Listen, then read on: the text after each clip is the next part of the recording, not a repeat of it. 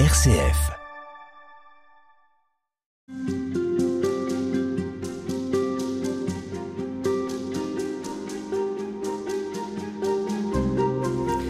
Et nous voici maintenant dans ce temps qui suit Noël. Mais que s'est-il passé pour nous durant ces semaines de l'Avent et cette messe qui célébrait la naissance de Jésus?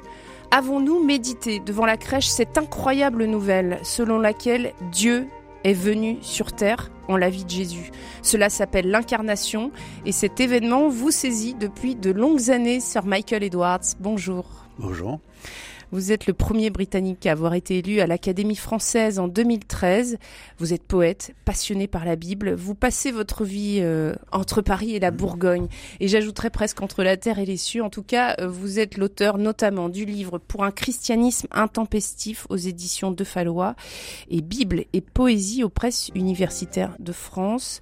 On va parler d'émerveillement dans cette émission, Sir Michael. Mais le premier événement qui euh, est peut-être pour vous la langue française. C'est une découverte lorsque vous avez 11 ans. Oui, et hum, je pense que cette découverte, que je ne comprenais pas à l'époque, évidemment, quand on a 11 ans, qu'est-ce qu'on comprend, était en fait euh, euh, salutaire, dans le sens exact de salutaire, dans le sens que j'avais l'impression qu'il y avait non seulement d'autres mots que les mots anglais, mais un autre monde qui se cachait derrière ces mots, qu'il y avait un, peuple qui ne parlait pas comme euh, moi et mes parents et mes amis.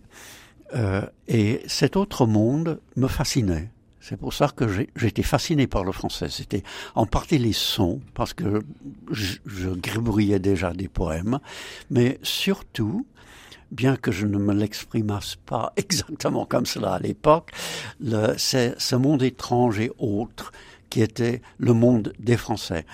Et plus tard, quand je suis devenu chrétien, euh, cet autre monde, tout d'un coup, euh, s'est présenté, est apparu. Et on y reviendra, l'étrangeté, ça fait partie de l'émerveillement. Absolument. Euh, vous êtes passionné par Shakespeare. On parle incarnation cette semaine. Est-ce que vous rapprocheriez le to be or not to be, être ou ne pas être? Telle est la question que pose Hamlet avec le sujet de l'incarnation, la naissance d'un enfant qui est Dieu, c'est-à-dire euh, Jésus, fils de Dieu, venu vivre sur terre. En un sens, non. Mais pour continuer la conversation, cette tirade est très difficile en fait, parce que le reste du tirade montre que ce que Hamlet a en esprit, c'est surtout le suicide. C'est en quelque sorte, euh, est-ce que je vais me suicider ou pas euh, Mais Shakespeare en tire quelque chose de beaucoup plus philosophique, finalement, existentiel, to be or not to be. Et euh, c'est une question que les gens se posent. Pourquoi est-ce qu'il y a quelque chose? Plutôt que rien. Pourquoi est-ce qu'il y a l'univers? Euh, Le Big Bang, pourquoi est-ce qu'il y avait mm. à l'origine quelque chose euh, tellement dense que le Big Bang a pu se produire, l'univers euh, s'est créé, notre galaxie, notre Soleil, notre planète, et l'arrivée de Jésus est une sorte de bombe de la même façon, c'est une sorte de Big Bang. tout d'un coup, la réalité euh, qu'on avait comprise, euh, qui était matérielle, euh, mentale, cérébrale, morale, peut-être aussi un peu spirituelle, parce qu'on croyait à l'existence des dieux, explose. Je n'avais jamais pensé comme cela, mais en un sens, c'est le Big Bang. Le monde explose parce que tout d'un coup, les mythes religieux euh, de l'Antiquité où il y avait souvent euh, des, des hommes-dieux. L'idée de l'homme-dieu était, était, banale même. Et, il y avait souvent aussi, pour, pour euh, nous projeter dans l'avenir de, de, Jésus, il y avait aussi des, des, des, dieux qui étaient, qui étaient sacrifiés, consacrifiés pour... Euh, le bien de l'humanité, Osiris qui, qui meurt dans la mer et qui ressuscite, etc. Mais pour la première fois, et l'unique fois, ces mythes se réalisent dans la réalité, si on peut dire. Oui, j'allais dire quoi de neuf? C'est que ça prend réalité. C'est ça l'incarnation, on est dans le sujet. Oui, tout d'un coup, il y a vraiment un, Dieu qui est vraiment un homme et qui est parmi nous. Alors, est-ce que ça suscite de l'émerveillement? Parce que vous avez été, vous, euh, auteur d'une série de cours sur l'émerveillement que vous avez enseigné au Collège de France en 2006-2007. Vous en avez tiré un livre qui s'appelle De l'émerveillement. Michael Edwards, est-ce que l'émerveillement a à voir avec l'incarnation? Oui, parce que l'émerveillement euh, qu'on redoute dans certains milieux, euh, les milieux scientifiques par exemple, l'émerveillement, ça vous en, ça vous enlève euh, la possibilité de voir que tout est rationnel et que tout procède par euh, théorie et expérimentation. Euh, l'émerveillement n'est pas simplement une émotion où on s'émerveille devant le coucher du soleil, etc. Que cet émerveillement me semble extrêmement important. Pourquoi est-ce qu'on s'émerveille euh, On s'émerveille devant un paysage, devant un bébé, etc. Mais c'est aussi une sorte de, comme je dis dans ce livre, une émotion euh, ontologique, existentielle. On passe dans un autre monde quand on s'émerveille. Euh, on voit le monde différemment. le monde sans changer physiquement, mentalement, euh, change entièrement parce qu'on voit dans le monde autre chose que ce qu'on voit d'habitude. Euh, le coucher du soleil, ça s'explique. Absolument. Toutes les couleurs euh, que, l'on voit dans le ciel s'expliquent par l'astronomie la, la physique. Mais le fait de s'émerveiller, de s'émerveiller devant ce spectacle, signifie qu'il ne s'agit pas d'un spectacle, qu'il y, avait, qu'il y a quelque chose, il y a autre chose mm. dans, euh, dans cet événement.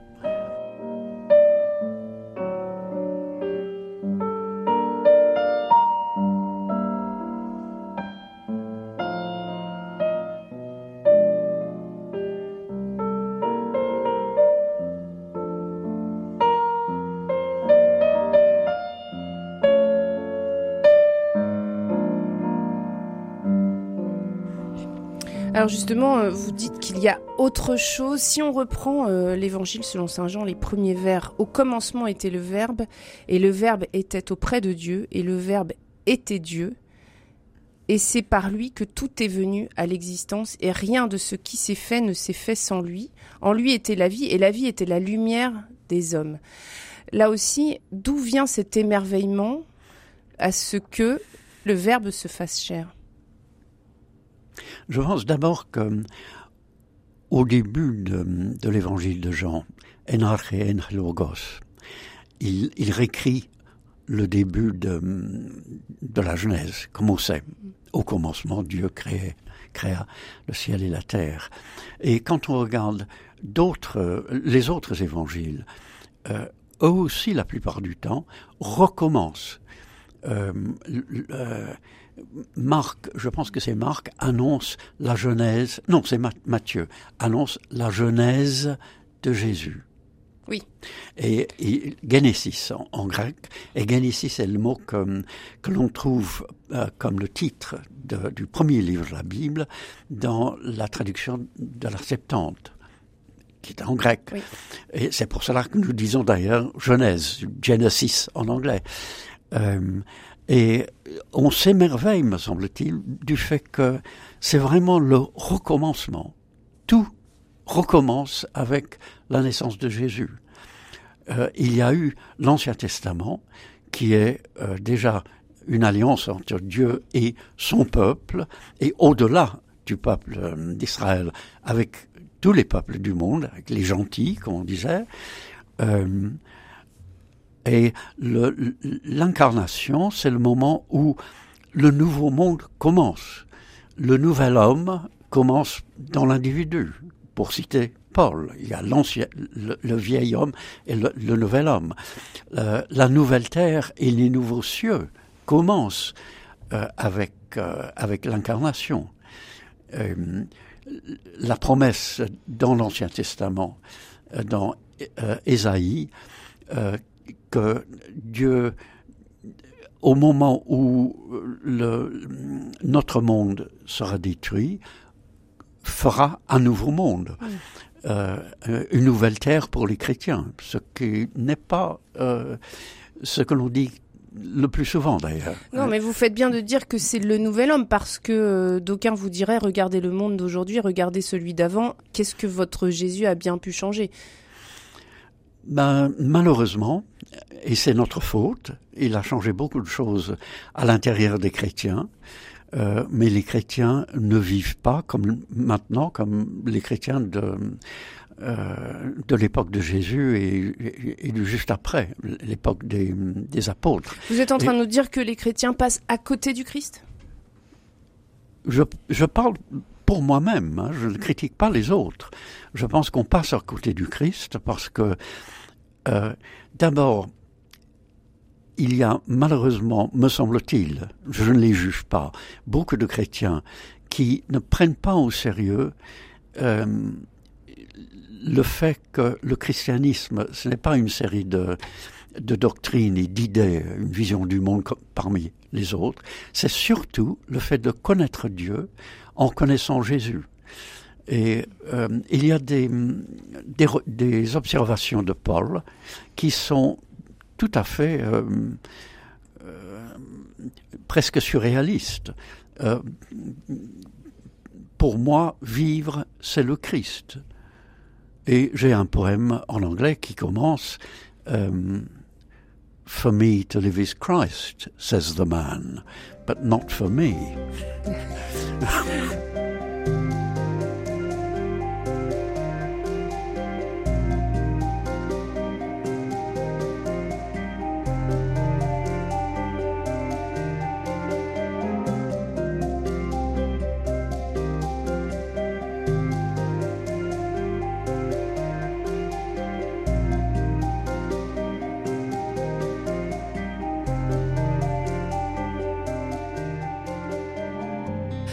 poursuit cet euh, échange. Vous, évoquiez cette citation de Saint Paul.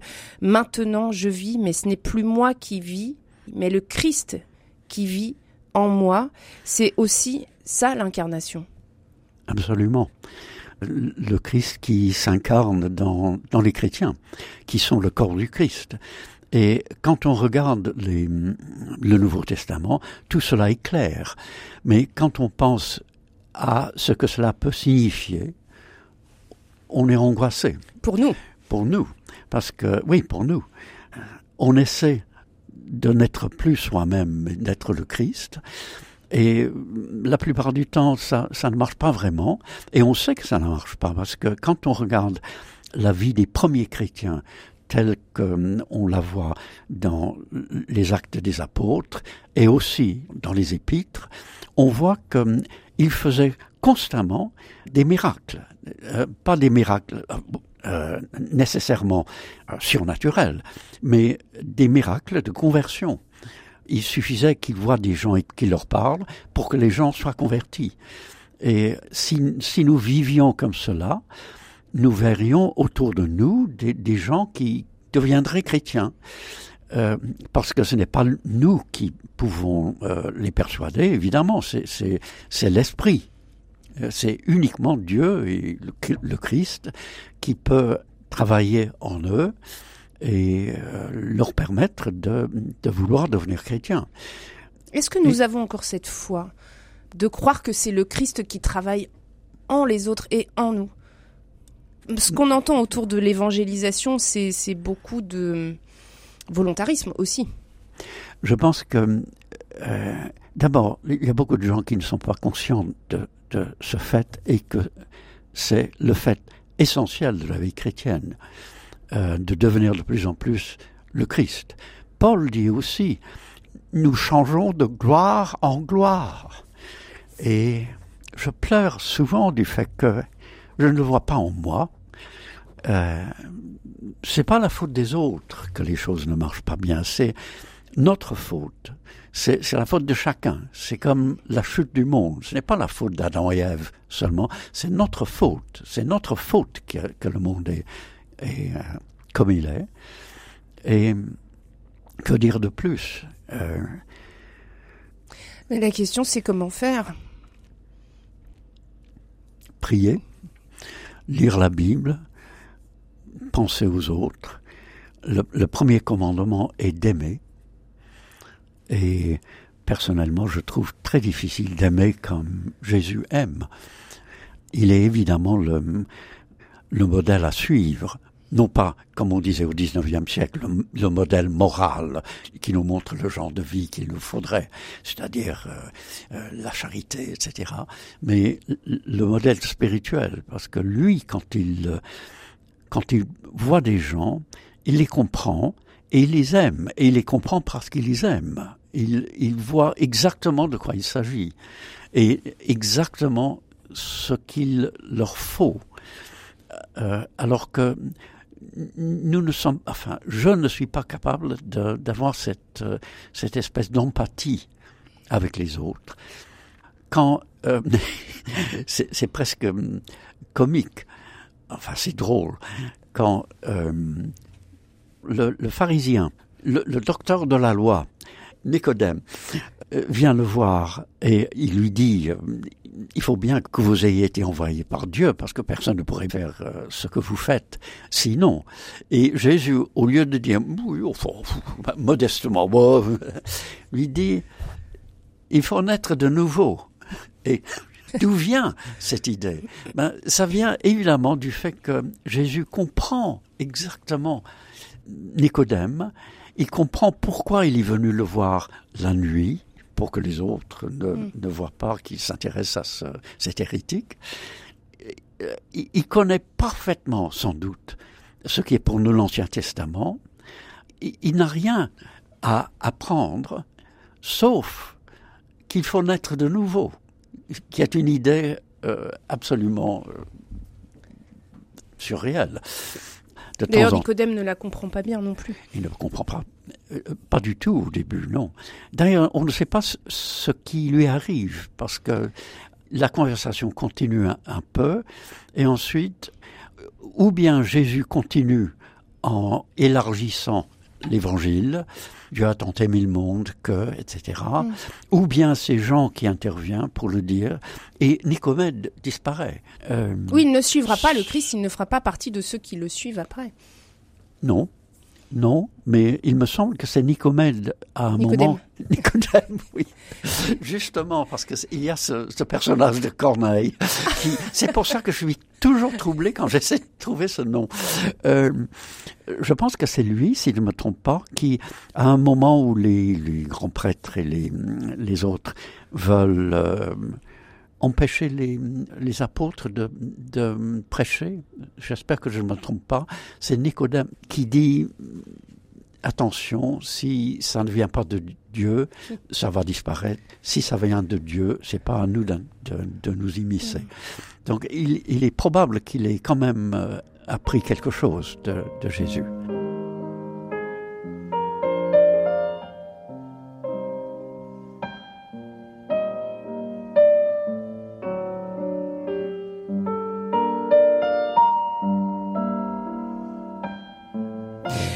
Michael Edwards, vous vous êtes penché justement sur ce tiraillement du fait que, comme Nicodème, quand bien même on le sait, ça reste difficile. Oui, euh, ça reste difficile et je, pense que la chose à faire, c'est, entre beaucoup d'autres choses, de relire les, passages les plus difficiles du Nouveau Testament, les passages auxquels nous essayons de ne pas faire trop attention. Euh, euh, quand Pierre dit que euh, les chrétiens seront remplis euh, de toute euh, la, substance de Dieu, substance n'est pas le mot, c'est un mot latin, que le Christ peut être tellement présent que nous pouvons réagir comme lui et agir comme lui, penser comme lui. Euh, Paul, est-ce que c'est Paul, je crois, qui dit euh, que c'est bizarre parce qu'en anglais, il y a un mot qui est, dans la traduction anglaise, il y a un mot qui est intraduisible en français.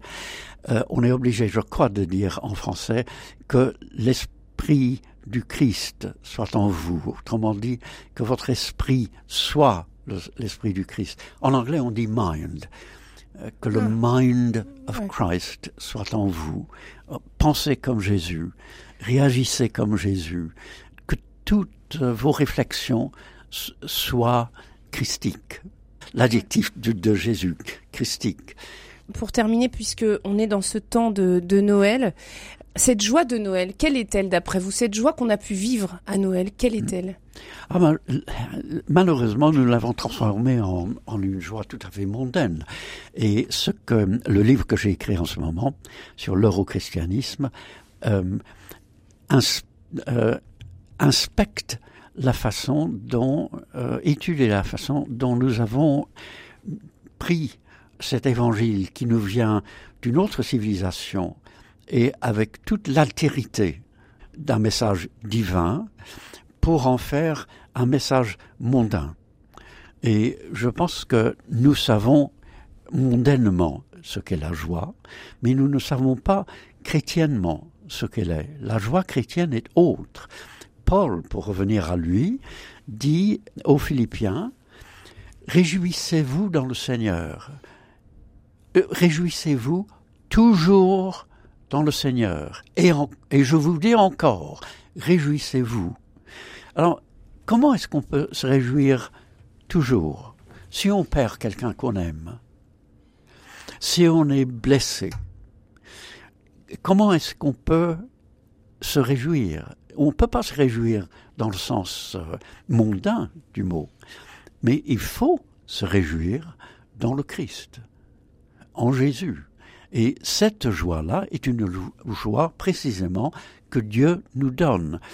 Et l'incarnation, c'est le moment où Dieu donne son Fils pour que nous soyons sauvés. Et toutes les émotions chrétiennes sont aussi des émotions autres que les nôtres. Il y a une joie qui n'est pas notre joie, comme la foi. La foi n'est pas quelque chose que nous pouvons euh, fabriquer nous-mêmes. Nous pouvons croire à l'existence de la Chine sans y aller. Euh, mais nous ne pouvons pas croire en Dieu sans qu'il nous donne la foi. La foi est un don de Dieu. Nous sommes sauvés par la foi pour que ce soit par la grâce. Je cite encore une fois Paul, pour que ce soit par la grâce, pour qu'on voit que c'est quelque chose qui est un, qui est un don. Et la joie aussi est un don. Et la joie devant la naissance de, Jésus comme un petit bébé absolument impuissant, euh, comme dit un grand euh, théologien anglais du XVIIe siècle, il est né enfant, c'est-à-dire infans, incapable de parler. Le verbe est, né incapable de parler. Le logos ne peut euh, pas s'exprimer. C'est formidable, c'est vraiment le, le, moment où on voit que euh, Dieu s'est vidé. C'est ce que dit le Nouveau Testament, il s'est vidé pour devenir homme.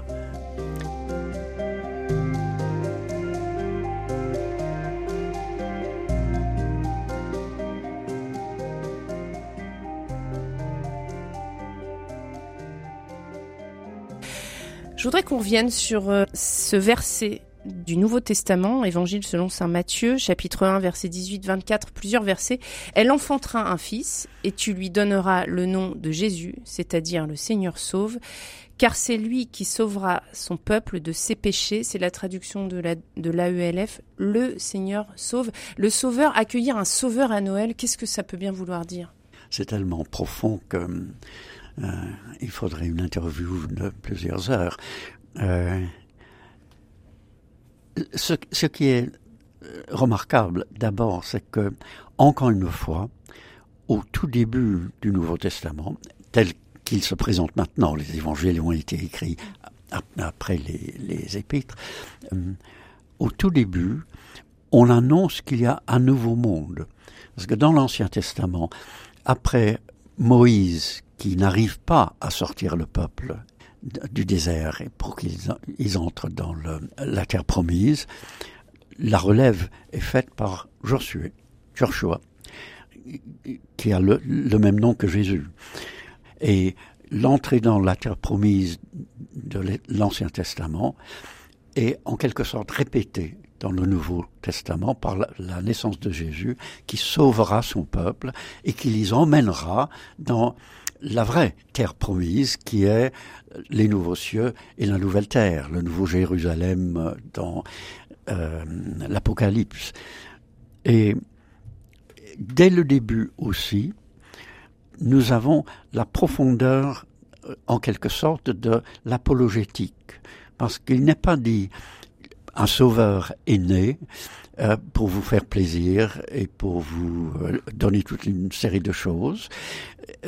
il, il, est né pour sauver son peuple de leur péché ou de son péché. et autrement dit, au moment même où il y a cette joie de la naissance de Jésus, il y a aussi le rappel du fait que nous sommes dans un monde déchu et que tout en nous nous empêche de vouloir ce salut. Euh, ce salut euh, est un don formidable.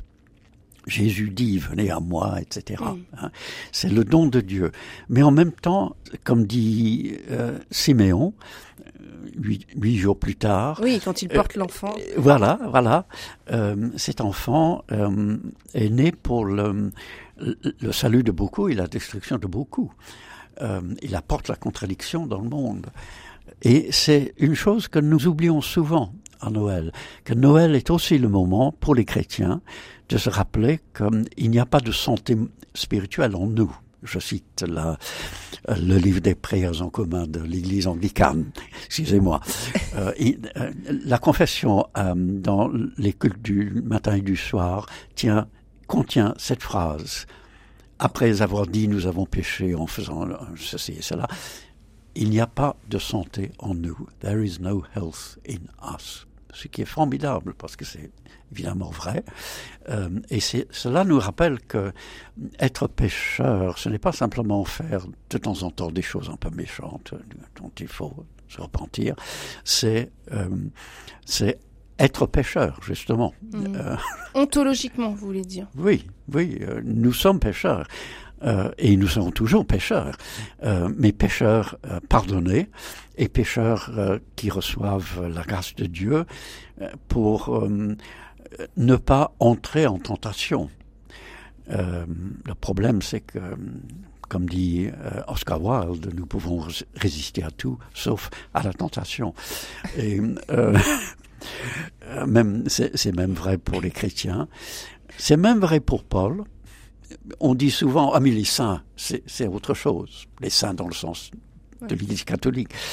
Euh, mais Paul dit, euh, je ne fais pas ce que je veux et je fais ce que je ne veux pas. Ce qui est en quelque sorte un, moyen de nous rassurer. Sauf que la plupart du temps, il est évident que Paul euh, vit tellement près du Christ que il ne fait pas comme nous. Sir euh, Michael Edwards, qu'est-ce qui euh, nous empêche d'avoir cet élan qu'ont ceux dans la Bible, dans le Nouveau Testament, qui courent après Jésus, qui lui demandent d'être sauvés? Est-ce que ils ont la même demande que celle que nous pourrions avoir? Est-ce que nous aussi, nous sommes euh, invités à courir après le Christ, à le chercher, à le suivre, pour lui demander d'être sauvés? Ce qui est formidable dans les évangiles, c'est effectivement que les, les gens reconnaissent en Jésus quelque chose. On a l'impression, en lisant les évangiles de façon assez superficielle, que c'était un homme, divin bien sûr, mais un homme qui se promenait en, Judée et que les gens le considéraient comme un homme un peu spécial parce qu'il était capable de faire des miracles. Mais quand on regarde de plus près, on voit qu'ils avaient une peur bleue devant lui, très souvent. Euh, Pierre lui dit à un moment, après la pêche miraculeuse ou après un miracle, Seigneur, éloigne-toi de moi. Euh, il tombe à terre, oui. Oui, comme Isaïe, quand il voit le Seigneur dans le, dans le temple, au lieu de dire chic, euh, euh, il dit Malheur de moi, je suis un homme pécheur dans un peuple pécheur. Il y a un moment aussi très remarquable dans Marc, je crois, où des gens suivent Jésus. Autrement dit, ils ne voient que le dos de Jésus Et Marc dit qu'ils avaient peur.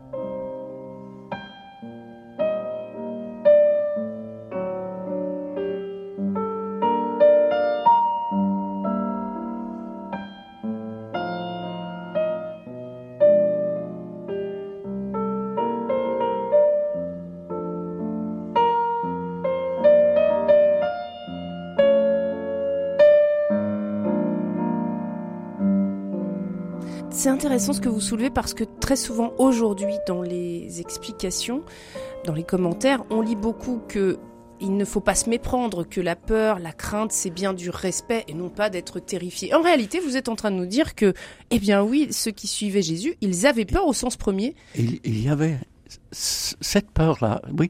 Et le mot dans le grec, c'est phobos, qui est le mot qu'Aristote utilise pour parler d'une des émotions créées par la tragédie. Et c'est évidemment un, une crainte, une crainte mêlée de respect. Et euh, je vais parler, j'allais parler de Thomas, mais il y a un autre moment. Quand la foule vient euh, pour arrêter Jésus, ils disent euh, nous cherchons Jésus. Et Jésus dit, dans les traductions, c'est moi. Dans le grec, il dit je suis. Et c'est le nom de Dieu dans l'Ancien Testament le nom que les Juifs ne pouvaient pas prononcer. Et le texte dit, et les gens euh, se sont reculés et ils sont tombés par terre. Autrement dit, il y avait quelque chose dans Jésus où, pour les gens qui ne croyaient absolument pas en lui, était vraiment effrayant comme Moïse quand il se trouve devant Dieu, ou quand, quand Dieu dit euh, dites au peuple de ne pas s'approcher de la montagne parce qu'il mourrait. Mm. Hein? Euh, quand on s'approche de Jésus, il y a cette crainte qui est une vraie crainte. On se trouve devant celui qui a créé l'univers. C'est risqué de suivre le Christ. C'est très risqué pour le vieil homme euh, euh, Saint, Paul, encore lui, mais c'est pas uniquement Paul, dit, je crois aux Colossiens, vous êtes morts. Paf. voilà la ligne. Euh, vous êtes morts et votre vie est cachée avec Jésus en Dieu. Et vous êtes morts. Et c'est ça le message. Le message de Noël, c'est vous pouvez connaître Dieu vous pouvez vivre avec lui éternellement euh, dans la joie, dans la joie de ne plus être vous-même et dans la joie de connaître Jésus, de connaître euh, Dieu. Euh, mais le message, c'est aussi que pour le connaître, il faut effectivement que vous ne soyez plus ce que vous êtes, que, que ce péché soit enlevé. Se rapprocher du Christ, c'est aussi tenir la tension entre cette crainte, c'est-à-dire continuer à être saisi mm. par euh, ce qu'il est, par ce Christ homme et Dieu, et en même temps aussi lui être familier. Oui. Comme avec Dieu d'ailleurs, parce que euh, lorsque les disciples demandent à Dieu comment prier, à Jésus comment prier, il leur dit dites notre Père, ce qui est tout à fait familier, qui est aux cieux. Ah. Et tout de suite, que ton nom soit glorifié. Alors là, nous sommes vraiment dans un autre monde. Le, mot nom, euh, le, le, mot nom est quelque chose que nous ne comprenons pas, que ton nom soit glorifié. Et cette idée de, Dieu glorifié. Ben, il est glorifié, bien sûr, euh, par tous les habitants du ciel, et qu'il le glorifie sans cesse, et qu'il lui obéisse sans cesse. Euh, autrement dit, il y a à la fois avec Dieu comme avec Jésus le sens que c'est notre ami. Il dit aux disciples, je vous appelle maintenant mm. mes amis. C'est notre ami, mais c'est un, un ami un peu terrifiant.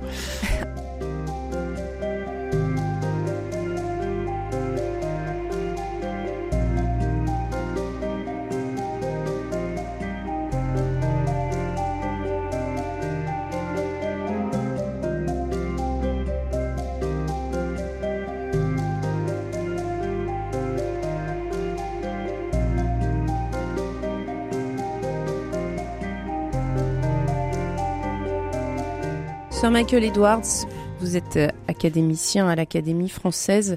On parle euh, avec vous de l'incarnation dans cette semaine qui suit Noël pour, euh, pour peut-être saisir l'incroyable, en tout cas essayer. Et justement, cet incroyable, parfois, il, est effrayant. Comment comprendre cette peur qui nous a bien précédés? Et au fond, l'incarnation, elle a déjà en elle-même suscité la peur. Oui, et nous avons perdu cet, aspect de l'incarnation. Tout ce qui entoure l'incarnation dans euh, l'évangile de Luc parle de peur. Euh, l'ange apparaît devant Zacharie pour lui annoncer la naissance de Jean-Baptiste. Et Zacharie a peur. Et l'ange lui dit, n'aie pas peur. Donc il a peur d'un ange aussi d'un ange aussi, oui, même d'un ange, pour ainsi dire. Mais il a peur de cet autre monde qui intervient. Et j'allais dire, le, plus petit exemple euh, représentant de cet autre monde fait peur, hmm. parce que c'est effectivement le monde de Dieu. Ensuite, euh, Gabriel vient voir Marie, et Marie a peur. Et l'ange lui dit, n'aie pas peur. Euh, un ange paraît euh, aux, bergers dans les champs. Les bergers ont peur. L'ange leur dit N'ayez pas peur. Autrement dit, le moment de Noël, c'est une joie inouïe et divine finalement, en dehors de, tout à fait en dehors de la joie que nous pouvons éprouver mondainement, pour ainsi dire. Mais c'est aussi le moment où une certaine peur entre dans le monde. Jésus, est tout à fait inoffensif, évidemment, petit bébé, mais il apporte avec lui un, monde divin qui nous donne tout, Dieu donne son Fils unique, mais qui en même temps nous rappelle qu'il s'agit en effet d'un monde divin notre Père qui est aux cieux.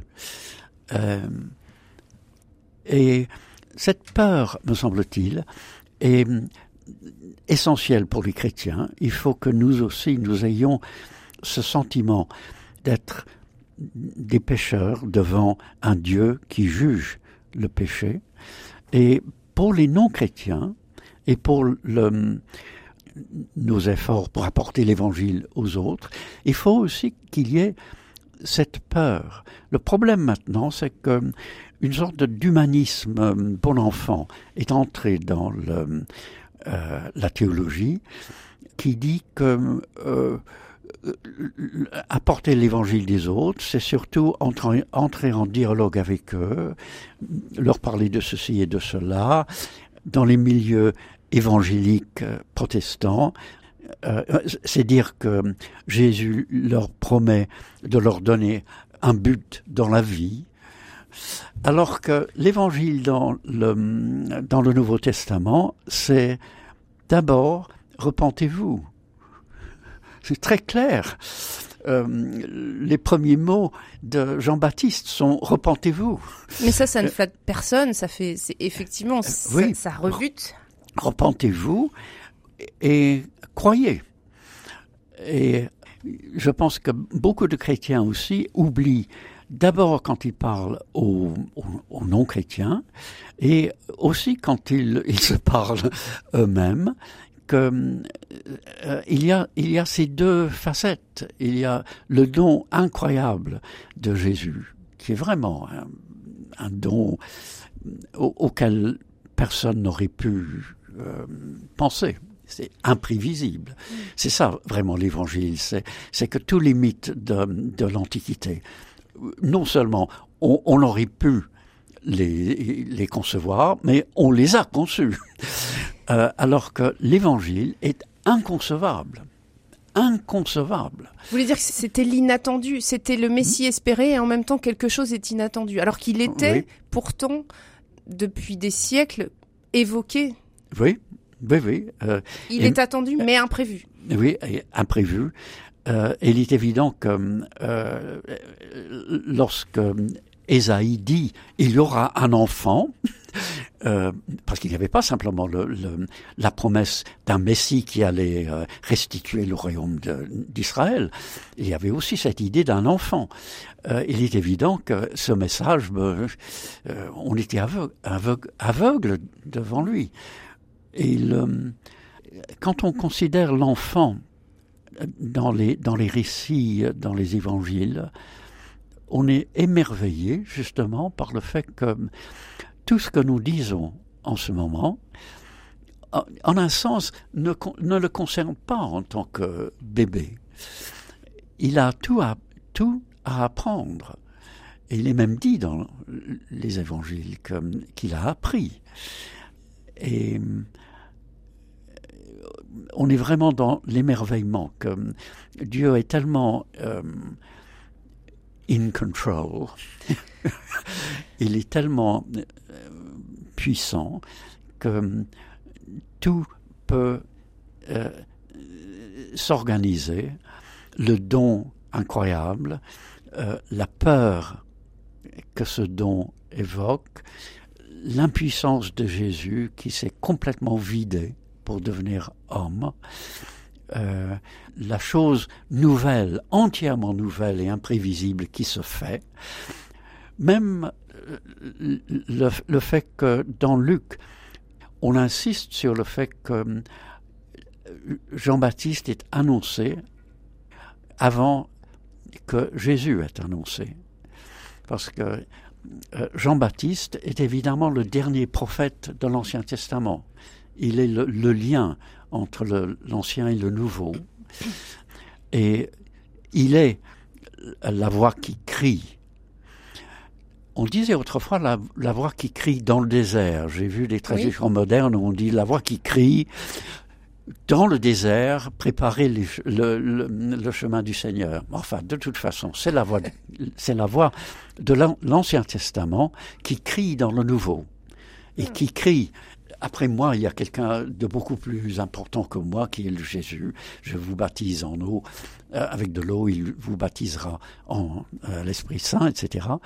Et on m'a demandé l'autre jour, en fait c'était mon épouse, pourquoi est-ce que hum, Jean-Baptiste va dans le désert pour prêcher? Je n'y avais jamais pensé à cette question. Ça semble un peu contre-productif. Si on veut euh, parler aux gens, on va là où ils sont. Ils se retirent dans le désert et les gens vont dans le désert pour le trouver. Et l'explication que, que, je trouve, qui est peut-être fausse, c'est que Jean-Baptiste étant euh, le lien entre le Nouveau et l'Ancien et le Nouveau Testament, le désert l'est aussi parce que les, les, enfants d'Israël euh, traversent le désert pour aller dans le, euh, la terre promise. Nous aussi, euh, nous traversons le désert pour entrer dans la terre promise qu'est l'Évangile.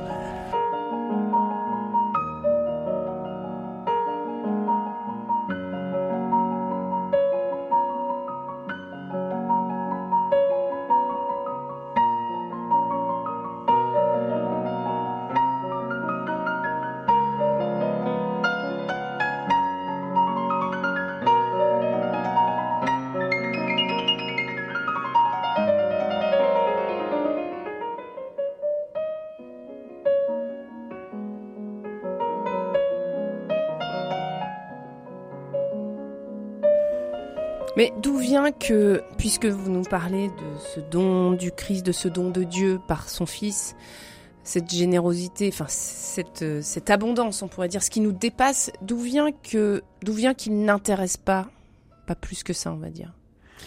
Ben, parce que dans un monde déchu, nous sommes, nous sommes menés par, par le diable. Encore une fois, euh, dans le Nouveau Testament, le diable est le Dieu de ce monde. Encore une, une, expression assez profonde à laquelle on ne fait peut-être pas assez d'attention.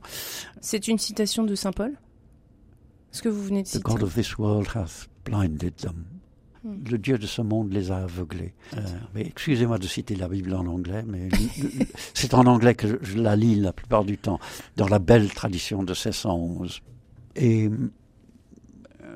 nous savons que le diable fait tout pour nous, euh, nous empêcher de, croire. Euh, et Dieu, euh, Jésus tout de suite est emmené dans le désert, justement, où le, le, diable le, le, tente. Un peu comme si Jésus, qui veut nous faire entrer dans la terre promise, doit passer lui-même par le désert et par la tentation du diable. Parce que nous savons que lorsque les, euh, les enfants d'Israël étaient dans le désert, non seulement ils étaient tentés par le diable, mais euh, ils n'ont pas résisté. Ils ont créé le, le, le veau d'or, etc. Ils ont, euh, ils ont trouvé un autre Dieu. Euh, nous résistons à, à, à, Dieu précisément, je crois, par le, le phobos, par la crainte. La crainte que Dieu nous demande trop de choses. Euh, il nous, nous demande tout, tout simplement. Il nous donne tout en nous demandant de lui donner tout.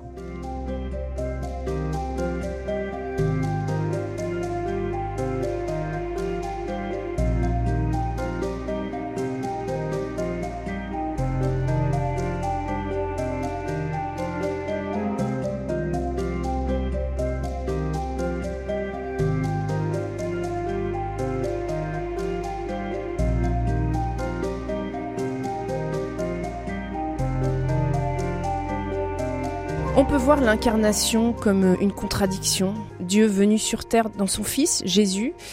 Et l'art doit vivre aussi de cette contradiction. Et vous en savez quelque chose, Michael Edwards? Vous êtes membre de l'Académie française, vous êtes aussi poète. Et la poésie vit cette contradiction de, l'appel au bonheur jamais trouvé. Est-ce que le christianisme peut venir résoudre cette quête qui euh, traverse l'art et qui traverse notamment euh, la poésie? J'ai une idée de la poésie qui est la mienne euh, et je suis très conscient du fait que tout le monde a son art poétique. Euh, tous les grands poètes ont inventé leur façon de voir la poésie et que ma façon à moi est peut-être aussi passagère que, que d'autres. Mais euh, dès le début, quand je suis devenu chrétien, à, à 19 ans en fait, euh, j'ai voulu que tout ce qui m'intéressait soit en quelque sorte interconnecté, qu'il n'y ait pas d'une part la religion chrétienne, d'autre part la littérature qui m'intéressait beaucoup, euh, d'autre part la musique, d'autre part la politique, etc. Euh, et mon idée de la poésie, pour ce qu'elle euh, elle vaut, c'est que en poésie, on voit précisément le sens du christianisme ou pour le dire dans l'autre sens, euh, le christianisme permet de comprendre ce qu'est la poésie. Parce que dans la poésie, d'abord, on entre précisément dans une sorte d'altérité. En écrivant, euh, on, on, a évidemment une idée de ce que le, le poème à faire pourrait être, mais on ne sait pas exactement. On se lance et on trouve que les mots appellent d'autres mots, et ce qui est le plus mystérieux, des vers viennent comme ça, et on peut se dire, ma foi, c'est un beau vers, sans que ce soit euh, une sorte de, de louange de soi-même, simplement parce que c'est venu en quelque sorte d'ailleurs. Et surtout, il me semble que en poésie, d'abord il y a la joie de trouver du nouveau, parce que la poésie, c'est une sorte de monde, j'ose dire, meilleur que la prose, un, un monde à l'intérieur de la prose, mais retravaillé. Et on entre donc dans un, un rythme, dans un monde sonore, un peu comme dans la musique, dans des émotions qui ne sont pas exactement l'émotion que nous ressentons, ce sont des émotions, des émotions fictives créées par le poème, et pour le poète, ces émotions sont neuves. on n'exprime pas ce que l'on sent, on trouve ce que l'on sent en écrivant. Et parce que les mots eux-mêmes créent progressivement l'émotion qui apparaît. Donc tout ne préexiste pas. Non. Et c'est très important aussi quand on pense à la Bible, parce que la Bible fonctionne de la même façon. Enfin, ça c'est une autre question. Euh, donc, on est déjà dans une sorte d'émerveillement. La langue a été recréée. Le monde dans un poème a été recréé. Ce n'est pas exactement exactement notre monde. C'est comme dans le paysage d'un grand paysagiste. En un sens, on aimerait pouvoir y entrer parce que c'est moins qu'un vrai paysage, évidemment, bien évidemment, mais en un sens, il y a un, plus.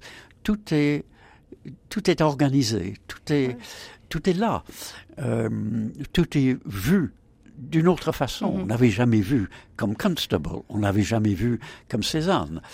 Euh, donc il y a cet émerveillement et euh, en même temps il y a il y a la chute parce que le poète lutte pour écrire.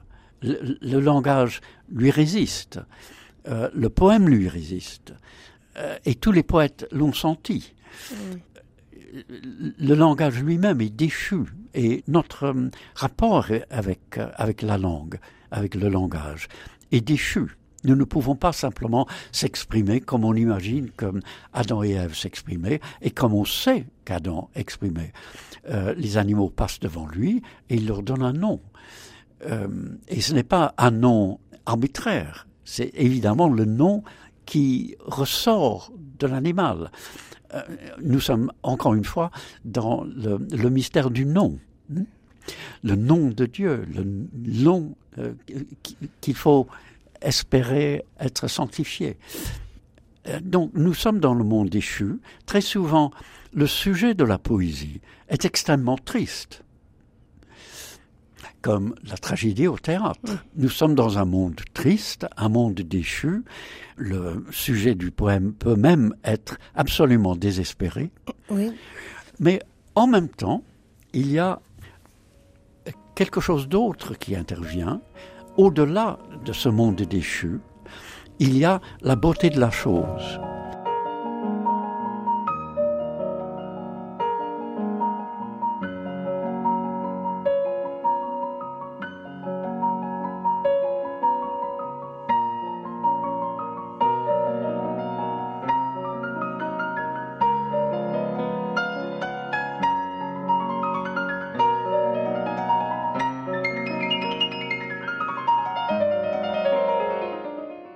Les poèmes les plus désespérés sont beaux, s'il s'agit d'un grand poème, évidemment, de grands poèmes. Euh, autrement dit, il y, a, il y a ce qui me semble être le mouvement chrétien fondamental entre le plaisir d'un monde, d'une part, le monde que nous habitons est merveilleux, ensuite la chute, dans la misère, le deuil, euh, la perte, la maladie, la mort évidemment, et le monde qui nous entoure est aussi misérable. Et au-delà de cela, il y a le nouveau, qui est la joie.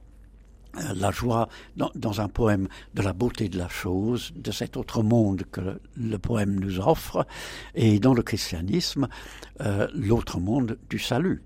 Il y a l'Éden, le monde déchu, les nouveaux cieux et la nouvelle terre. Et il me semble que toutes les formes d'art nous donnent cette idée qui n'est pas sans rapport avec l'incarnation.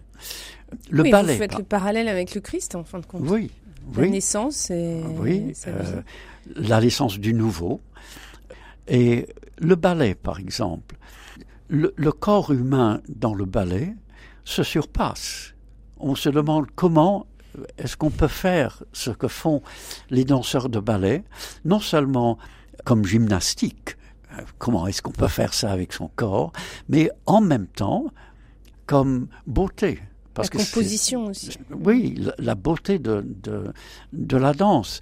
Et on, on, on a l'impression que le, le, le, corps devient aérien. Et pour moi, c'est le signe du corps glorieux que nous aurons sur la nouvelle terre. Le signe seulement, hmm. évidemment. Et tout dans l'art me semble le signe de, de, de, ce nouveau monde, de ce monde autre, joyeux, éternel. Sir Michael Edwards, quelle place pour l'inspiration dans ce que vous nous décrivez? Oui. Je pose la question d'une autre façon, euh, en quelque sorte dans l'autre sens. Euh, on aime bien penser que le poète est inspiré, mais quid de David quand il écrit un psaume? Parce que lui est inspiré, ça on le sait. Toute, écriture est inspirée de Dieu. Toute écriture avec un grand E, oui. Oui, voilà. Et soufflé par Dieu, littéralement, dans le grec. Et j'essaie d'imaginer David et les autres, les autres, psalmistes, ou Jérémie quand il écrit les lamentations, lamentations qui sont, entre parenthèses, l'exemple parfait de ce que je viens de dire. On se lamente, c'est terrible, mais c'est pas terrible quand on lit. Mais c'est magnifique. C'est magnifique, c'est beau. Euh, euh, ils étaient inspirés, mais j'imagine qu'ils écrivaient comme n'importe quel poète. J'imagine même qu'ils étaient obligés de temps en temps à raturer, parce qu'ils avaient mal, mal entendu. avec quelle, avec quelle crainte rature-t-on euh, un bout de psaume? Et euh, euh, pour un simple poète qui n'est pas inspiré comme ça, j'aime penser que de la même façon qu'un chrétien prie pour que tout ce qu'il fasse euh, soit en quelque sorte inspiré, euh, qu'il fasse la volonté de Dieu. Euh, de la même façon, je, prie toujours avant d'écrire et en, écrivant pour que ce que je dis soit vrai, mais dans le sens profond de vrai. il ne s'agit pas de, poésie didactique, etc. Pour que les émotions du poème, les idées du, du poème, euh, le langage du poème soit vrai.